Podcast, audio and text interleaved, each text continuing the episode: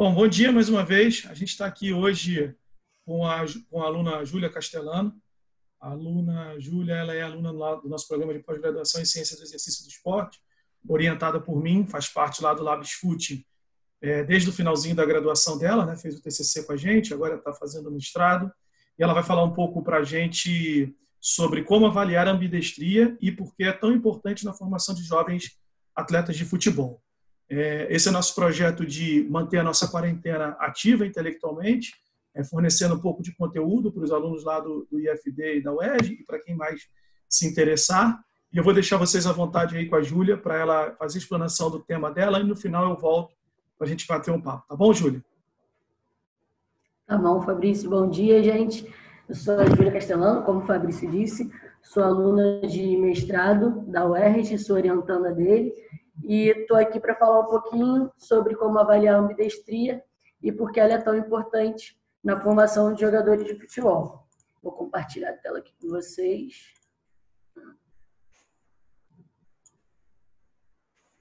Então, eu vou começar falando um pouquinho sobre algumas características que o Fabrício Júlia, já falou.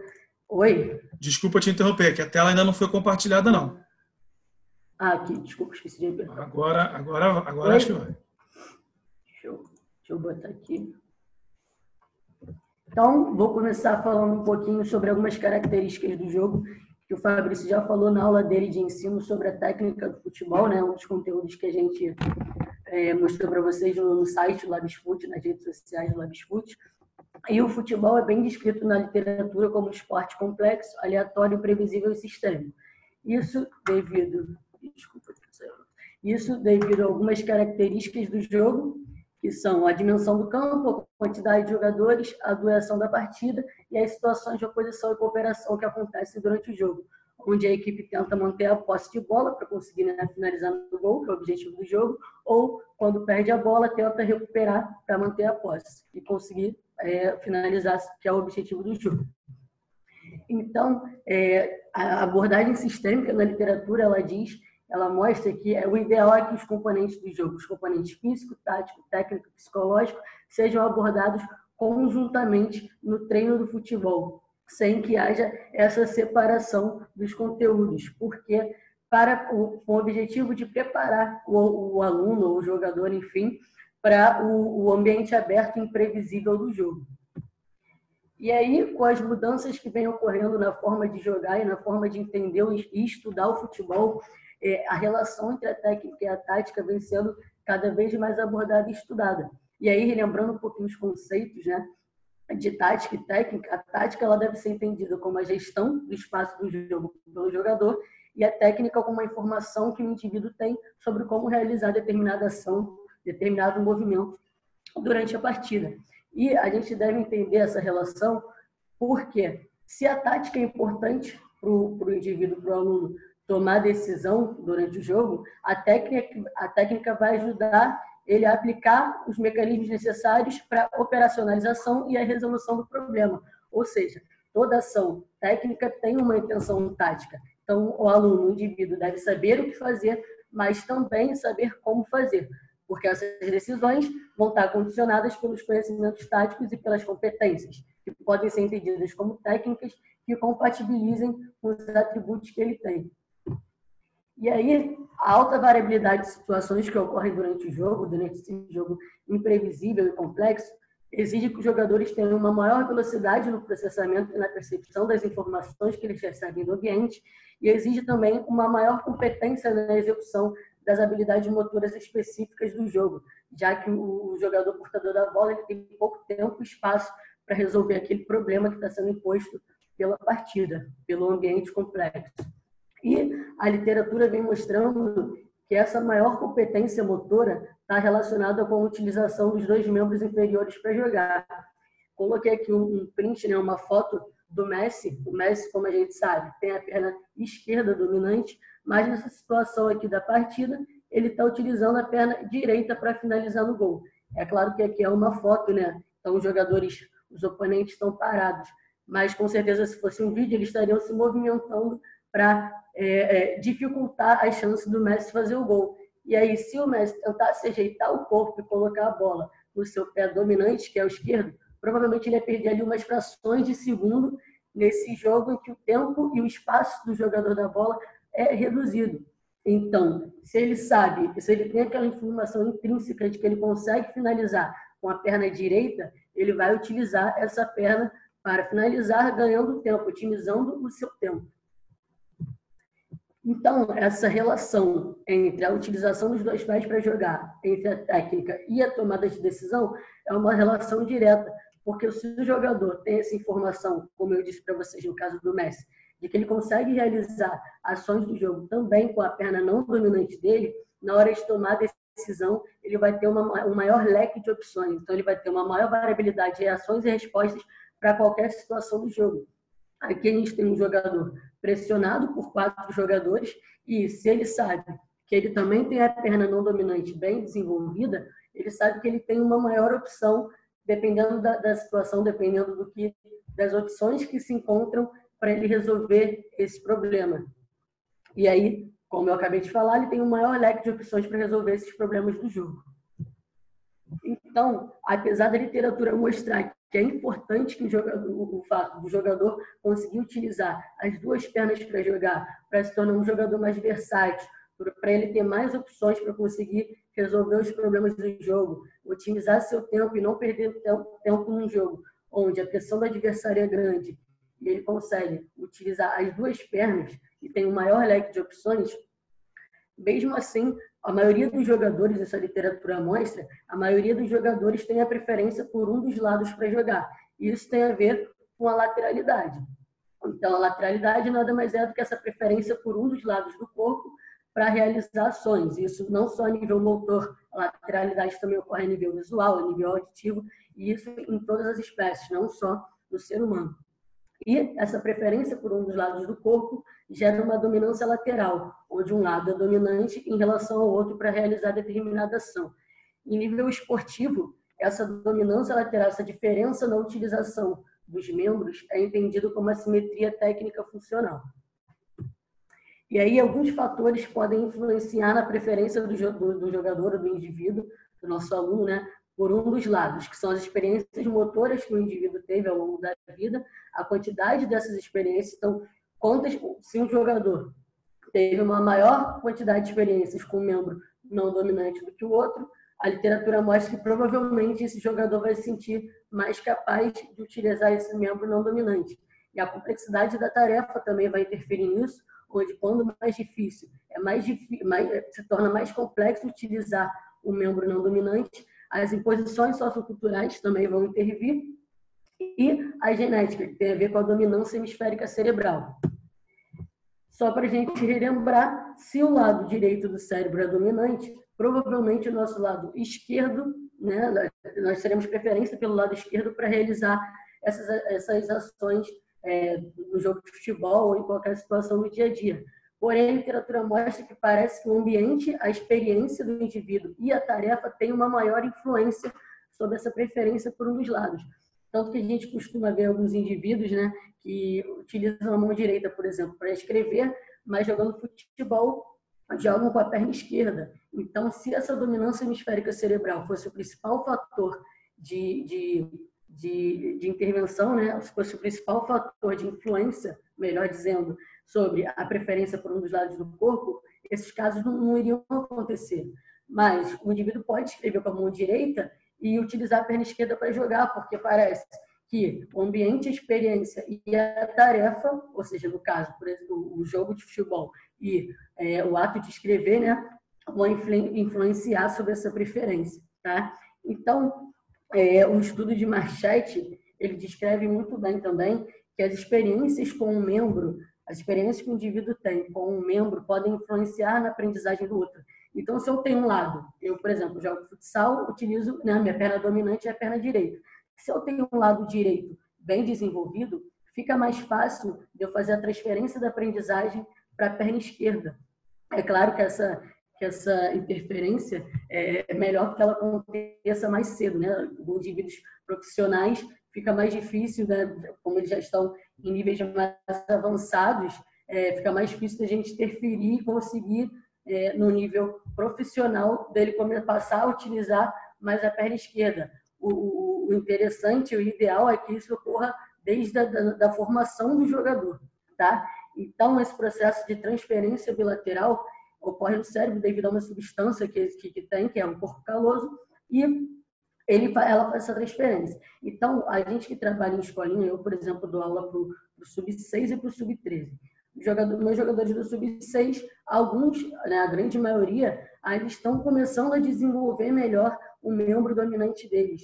Então, quando eu estava estudando, eu pensei né, sobre, sobre transferência bilateral, pensei, será que aquele jogador que não desenvolveu muito bem nem o pé, a perna dominante dele, eu já devo começar a influenciar ele a utilizar a perna não dominante, ou seria melhor desenvolver primeiro o membro, né? deixar que ele desenvolva primeiro aquele membro dominante e depois utilizar dessa transferência bilateral para melhorar a aprendizagem do membro não dominante. Então, acho que é algo que, que deve ser estudado, que ainda não está muito bem estabelecido na literatura, e, e, é uma das coisas que eu quero investigar no meu mestrado, né, a influência da idade né, na, na, na utilização da perna não dominante, e é algo que a gente deve pensar e refletir sobre.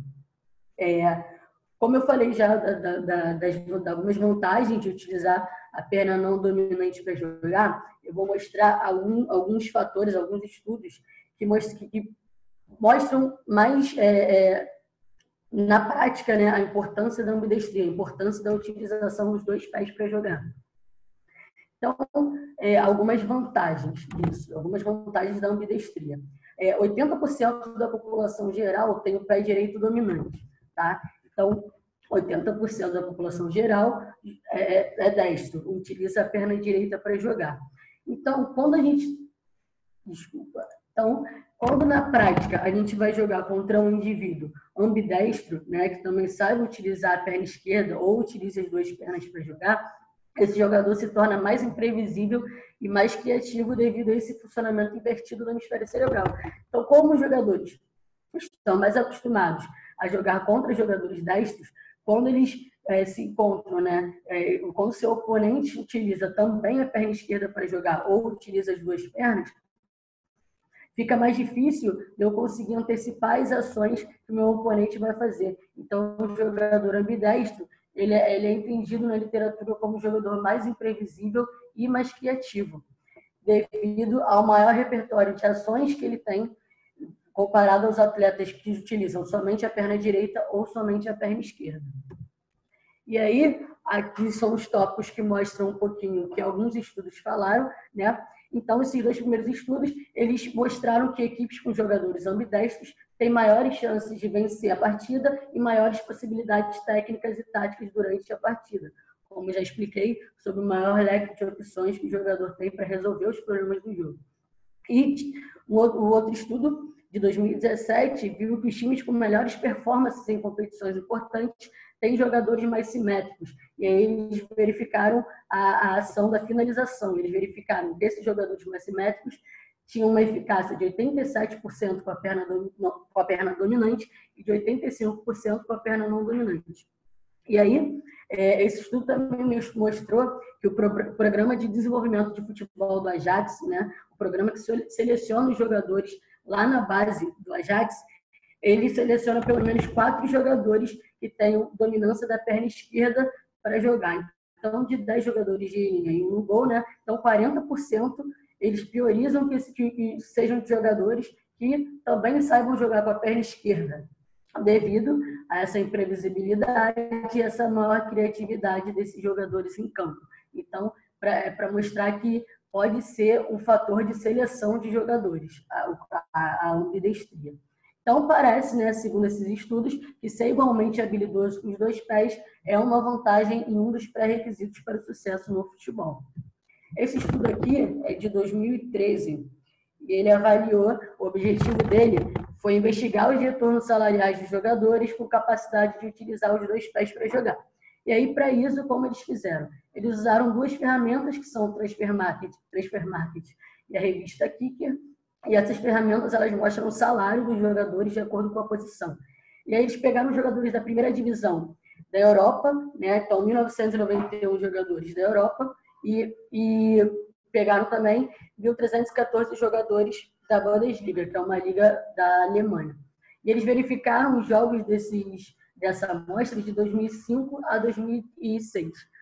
E aí eles viram que 59% utilizavam a perna direita né, para jogar, era a, maior dominância era da perna direita, 23% tinha dominância da perna esquerda e 18% eram ambidestros. Ao comparar os salários desses jogadores de acordo com a dominância do membro inferior deles, eles verificaram que os jogadores ambidestros eram os que tinham maiores salários. Tá? Então, os jogadores ambidestros tinham 23% a mais do salário comparados aos jogadores destros, e essa relação era um pouco menor em relação aos canhotos. Então, os canhotos tinham também um maior salário do que os jogadores destros. Esse outro estudo, é, para quem estuda assimetria técnica funcional, lateralidade, enfim, é um clássico, né, que é o estudo do, do José Guilherme e alguns outros colaboradores, né, que são professores da Universidade do Porto, e ele verificou a influência do treino técnico específico para o pé não preferido do jogador sobre a redução da simetria técnica funcional. Então, como que eles fizeram isso? Eles pegaram 71 indivíduos com idade entre 11 e 16 anos e separaram em dois grupos, um grupo experimental e um grupo controle. Dentro desses grupos experimental e controle, os indivíduos foram divididos por idade. Então, foram separados em sub-13, sub-15 e sub-17. O sub-13 e o sub-15 realizavam três sessões de treino por, semana, com duração de 90 minutos, e o sub-17, quatro sessões de treino semanais, com duração de 90 minutos. Eles verificaram nessa amostra que 60 indivíduos tinham pé dominante direito e 11 utilizavam a perna esquerda para jogar. Como que eles avaliaram o índice de utilização da, de cada membro dos indivíduos? Eles utilizaram o Safalfoot, que é um instrumento que eu vou explicar mais a fundo um pouquinho mais à frente, e como que o Safalfoot funciona. O Safalfoot, ele faz é, é, o indivíduo, né, o pesquisador, o avaliador, o treinador, enfim, ele filma o jogo para posteriormente analisar. E aí, depois, analisando essa filmagem, ele consegue verificar as ações realizadas tanto com o membro direito, tanto com o membro esquerdo do indivíduo. Então, para a intervenção, eles fizeram essa análise de jogo com a filmagem, aplicaram seis meses de intervenção e fizeram análise do jogo pós-intervenção também. Nesses seis meses de intervenção, o, o, grupo experimental realizava 20 minutos de treino técnico para o pé, especificamente para o pé não dominante, todo início de treino. Né? Então, o treino tinha 90 minutos. Nesses 20 minutos iniciais, o treino era específico, treino técnico específico para o pé não dominante. O grupo controle realizava um treino técnico também, mas sem foco para a utilização do pé não dominante. Então, o professor, o treinador, não estimulava a utilização do pé não dominante. O que, que eles obtiveram como resultado? O grupo experimental aumentou significativamente, em comparação ao grupo controle, a utilização do pé não dominante e reduziu a utilização do pé dominante. Já o grupo controle permaneceu com os índices similares à pré-intervenção, então não houve é, é, diferença significativa pré e pós-intervenção, já que eles não tiveram o treino específico para o pé não preferido.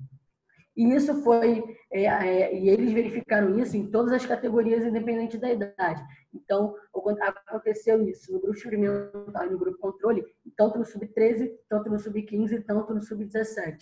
Então, resumidamente, esse estudo concluiu que um treino técnico específico para o pé não preferido por seis meses causa uma maior utilização do pé não preferido durante o jogo.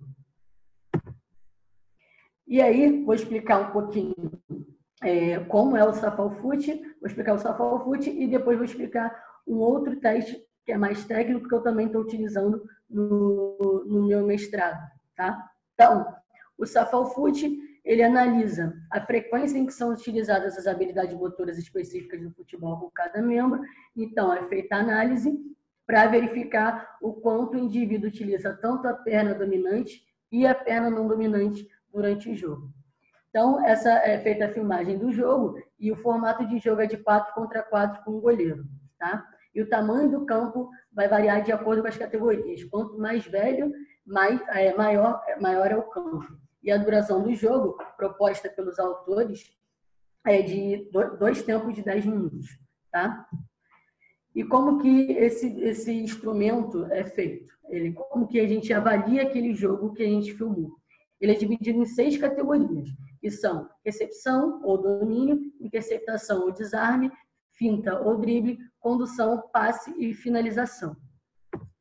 E aí, aqui só para vocês terem uma ideia, cada categoria tem as subcategorias divididas em positivo e negativo. Então, toda ação do jogo que o indivíduo realizar, né, toda ação pode ser a interceptação, a recepção, o passe, a função, a finta ou a finalização, independente se o time manteve a posse de bola ou não, o indivíduo vai receber uma pontuação por isso.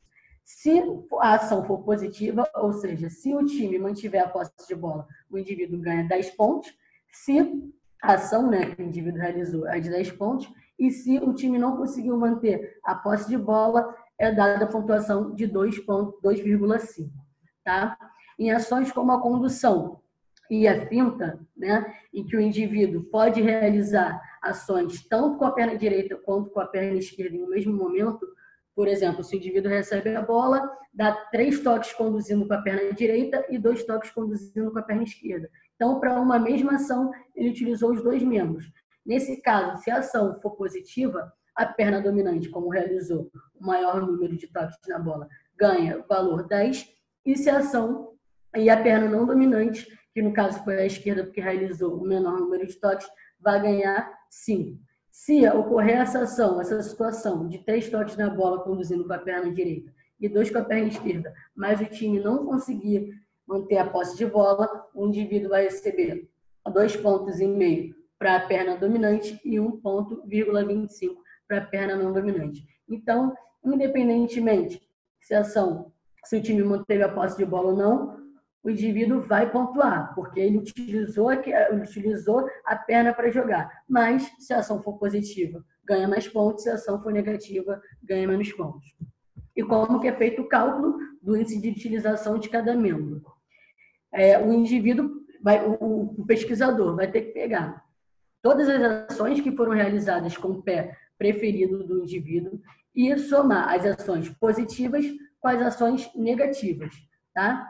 E ao final dessa soma, ele divide pelo número total de ações realizadas pelo indivíduo, tanto com o pé preferido, tanto com o pé não preferido. Então, se o indivíduo, por exemplo, somou 60 pontos com o pé preferido para ações positivas e 30 pontos para ações negativas com aquele pé preferido, ele vai fazer essa soma, ou seja, 90, e dividir pelo número total de ações que o indivíduo realizou durante a partida.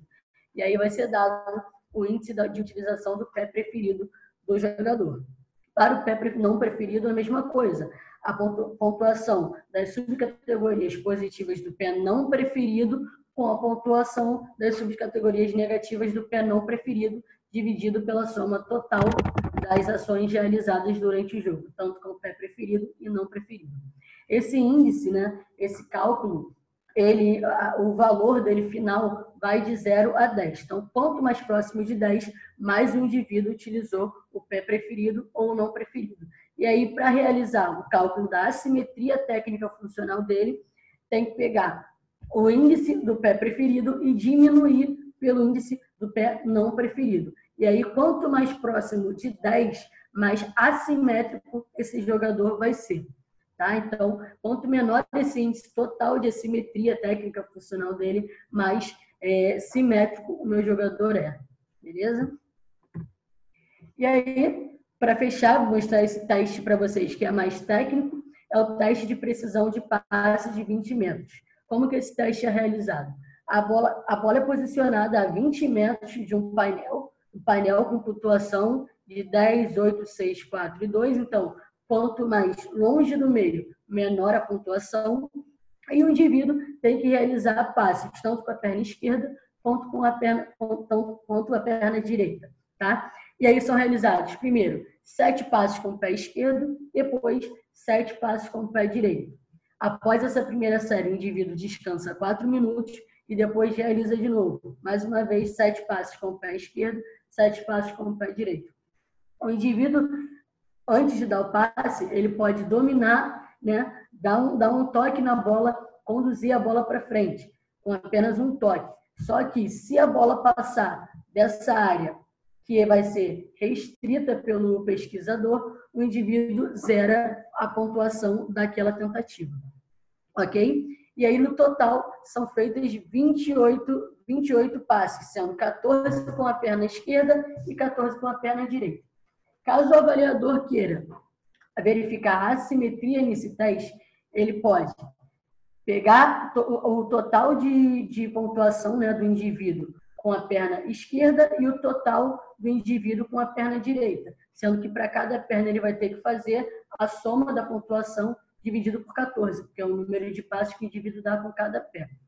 E aí, no final, com esse resultado, ele faz né, o cálculo da perna dominante menos o, a pontuação total da perna não dominante. E aí, o, o, pesquisador vai poder ter lá, o técnico, enfim, quem estiver aplicando o teste, né, vai poder ter o resultado de assimetria no teste de precisão de passe de 20 minutos.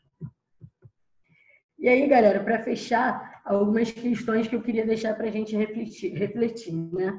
Quando se deve começar a treinar um membro não dominante? Em que idade será que está mais facilitada a aprendizagem com o membro não dominante? Pensando no processo de transferência bilateral que eu expliquei para vocês mais no início da apresentação, mas pensando também que é importante que o indivíduo seja estimulado a utilizar o membro não dominante desde o início da sua formação. Então, algo que, que é importante da gente pensar é quando será que é ideal a gente começar é, a estimular o, o, treino com membro não dominante? Será que tem uma, uma idade específica? Será que depende do nível do seu aluno, depende da turma que você está?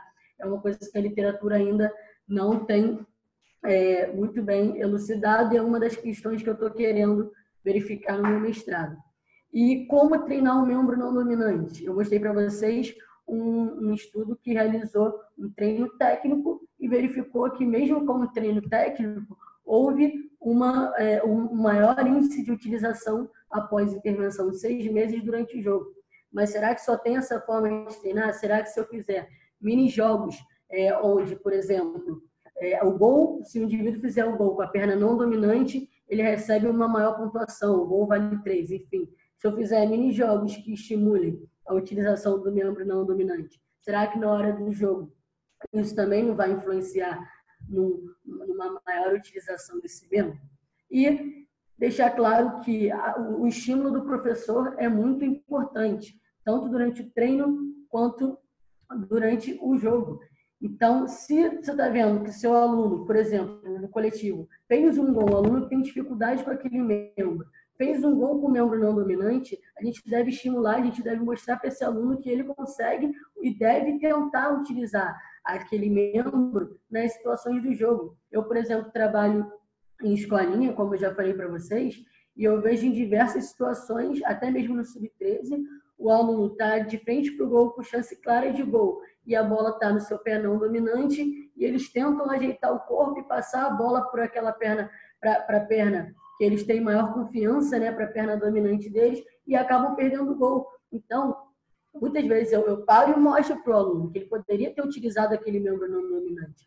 Então, é, eu acho que é importante a gente não deixar passar essas situações e estar tá o tempo inteiro intervindo né, e, e instruindo o aluno, mostrando que é importante ele tentar também realizar ações específicas do jogo com o membro não dominante. E é isso, Fabrício, se quiser falar alguma coisa, intervir. Bom, galera, eu peço que a Júlia é, tire a, a, isso, compartilhamento de tela, para a gente poder conversar aqui, para todo mundo nos ver melhor.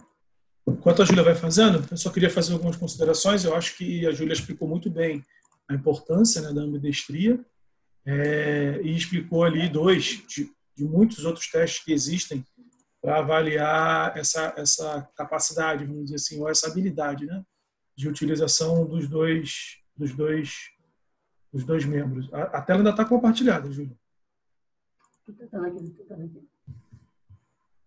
É, e, e, e, acho que ficou muito claro durante a apresentação dela. E ela deu o exemplo de dois testes. Eu sei que nem sempre é fácil a gente a gente compreender né, a apresentação de vídeo aula, mas, mas eu acho que dá para ter uma ideia, pelo menos. É claro que quem quiser maiores informações sobre os testes e aplicação dos testes pode entrar em contato com a gente. A gente já tem lá no site contato arroba labisfute.com é, ponto BR, o nosso... Foi, foi. Foi. Então, repetindo, contato arroba labisfute.com.br é o nosso nosso e-mail de contato, além das nossas redes sociais. Quem quiser maiores detalhes e dúvidas sobre o teste, fica à vontade para entrar em contato com a gente. É, achei que a aplicação foi muito boa, a, a aula foi muito boa, foi, foi, contribuiu mais uma vez. A gente volta a falar do aspecto técnico, né? Que eu já falei na primeira, no primeiro conteúdo que a gente disponibilizou para vocês. E com a apresentação da Júlia fica cada vez mais claro para mim que a gente tem que inverter um pouco a ordem da maneira pela qual, com a qual a gente pensa o treinamento técnico dos atletas, né? Seja de alto nível seja na iniciação. Eu tenho defendido a, a, a hipótese de que o treinamento técnico é, não é que ele tem que deixar de existir. Eu estou falando especificamente do analítico, né? É, mas em muitos momentos ele tem que ser é, depois de um diagnóstico. Então, no primeiro momento, você tem que diagnosticar quais são as deficiências técnicas que esse atleta tem. Ficou claro na falha da Júlia que essas deficiências técnicas elas podem intervir, por exemplo, na tomada de decisão, se eu não tenho uma perna esquerda boa, eu vou evitar tomar a decisão é, que exija um passe, um drible com a perna esquerda, porque eu sei que eu não tenho esse movimento. Então, primeiro esse diagnóstico, depois um treinamento específico. E aí, quando eu digo específico, é específico inclusive para o atleta. Não é pegar todos os atletas e fazer um treino com a perna não dominante. É pegar aquele atleta X, Y ou Z e fazer um treino específico para a deficiência que aquele atleta tem. Aí eu acredito que, e é um treino curto, 15, 20 minutos, não precisa muito mais do que isso.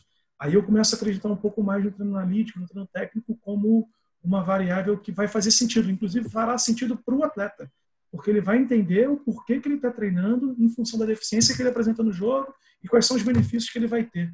Então, quando o atleta vê ou fazer sentido para ele é, a intervenção que está sendo feita, aí sim, não aquele treino técnico geral que você pega todo mundo, bota atrás de fila e por aí vai. Aquilo não faz sentido nenhum para o atleta, na minha visão e, e o grau de benefício para o desenvolvimento do atleta é muito pequeno. É, mas, Júlia, agora que você conseguiu é, terminar o compartilhamento de tela, só fazer duas perguntas em uma só. Primeiro, que você falasse um pouco mais da, da importância é, que você vê assim na prática, você já falou na teoria né, dos estudos, mas na prática, na, nas aulas que você dá, é, nos treinos que você dá, da ambidestria, é, queria que você falasse um pouco disso. E como você tem encontrado na prática soluções para treinar essa ambidestria? Você mesmo falou durante a sua aula que você é professora de escolinha de 6, 7 anos. Como é que você tem feito isso na prática do dia a dia? Então, qual a importância e quais são as estratégias que você tem utilizado para intervir, para estimular essa ambidestria nos seus alunos? Então, como eu disse, é, principalmente no, no Sub-13, eu vejo em muitas situações do jogo em que, eu até falei isso durante a aula, em, que são, a bola se encontra no pé não dominante dos meus alunos e, e às vezes é uma ação simples, tá?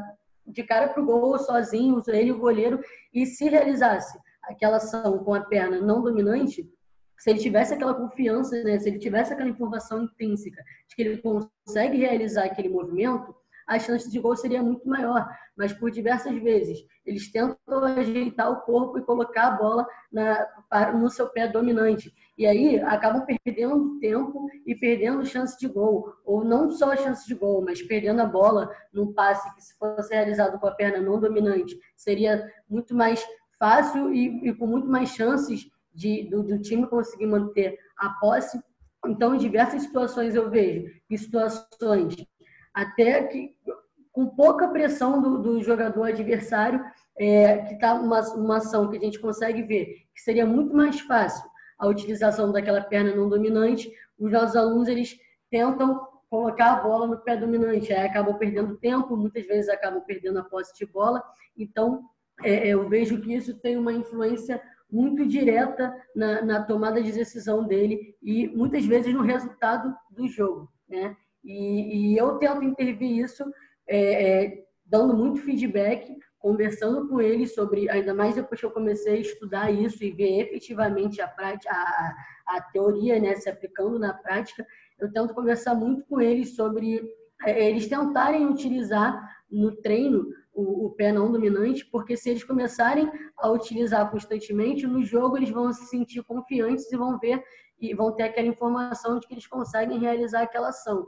E eu tenho, eu costumo fazer mini jogos, né?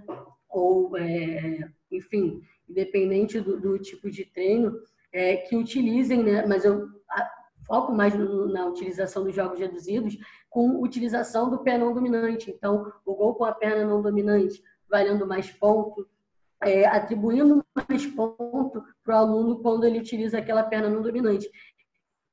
E, e, eu tenho visto resultado. Claro que eu ainda não fiz, ainda não terminei né, o, o mestrado para saber efetivamente se, tá, se, se houve resultado ou não, mas eu tenho visto na prática que os alunos estão começando a entender que utilizar, tentar utilizar a perna não dominante é importante e que quanto mais eles tentam, mais na hora do coletivo, né, mais na hora do, do jogo, dos campeonatos que eles jogam pela, pela escolinha que eu dou aula, eles têm um maior sucesso na, na, na utilização dessa perna e uma maior confiança. Não sei se eu consegui passar. Não, é, é, eu acho que é isso. É, é, basicamente, você falou de duas estratégias, né, na minha visão. Uma é, é o feedback, né, que, que, que parte da conscientização, é, não só um feedback que é uhum. para estimular usar o lado não dominante, mas um feedback muitas vezes que é, que é prescritivo, mas também interrogativo, no sentido de fazer com que eles pensem, olha, se você tivesse usado o lado esquerdo nessa situação, olha a vantagem que, que a utilização do lado não dominante, falei lado esquerdo porque é o meu lado não dominante, né? mas olha a vantagem que a é. utilização do lado não dominante te daria nessa situação. É, é claro que pesa a faixa etária, claro, né? não, não, não dá para você dar feedback muito complexo para as crianças de 6, 7 anos, mas à medida que eles vão avançando na idade, você pode aumentar a complexidade das análises. Então, é um feedback é, não só motivacional, mas também que faça com que eles pensem e entendam a vantagem de utilizar o lado não dominante. Essa foi uma estratégia. E a outra estratégia foi a manipulação ali de alguns constrangimentos, no caso ali regras, de jogos reduzidos e condicionados, que pontuem mais e, de certa maneira, também estimule que eles usem o lado não dominante para solucionar as tarefas, seja numa finalização, de repente num passe para gol, ou, ou por aí vai. Existem várias outras possibilidades de utilização. Acho que é bacana, acho que, que deu para acho que deu para a maioria da, da galera entender. Espero que a gente tenha contribuído, né, um pouco mais com o conhecimento de vocês, não não necessariamente com conhecimento novo, mas pelo menos com reflexão sobre o conhecimento que vocês já têm. Eu acho que isso também é importante. A gente está o tempo todo refletindo sobre a nossa prática. É, isso é fundamental na vida de qualquer professor, treinador de futebol. E nos próximos encontros a gente vai ter outros temas também interessantes. Semana que vem provavelmente a gente tem um outro tema aí para discutir com vocês. Beleza, galera? Júlia, não sei se você quer fazer mais alguma consideração. Não, acho que é isso. Acho que a ideia é mais a reflexão sobre o tema e da gente saber que é muito mais importante do que a gente acha, do que eu mesma achava antes de começar a estudar. Eu mesma, como eu disse antes, eu, eu jogo futsal e eu, eu uso muito a perna direita e muito pouco a perna esquerda, porque não fui influenciado e não sabia da importância disso lá na minha formação como, como jogador. E hoje eu consigo enxergar isso e estimular isso nos meus alunos. Então, acho que é, é um assunto importante de, de estudar e de refletir. Beleza. Obrigado, Júlia, pela sua, pela sua explicação, pela sua aula. É, gente, continuem em casa aí, lavem as mãos, se cuidem. Semana que vem tem mais. Um abraço a todos.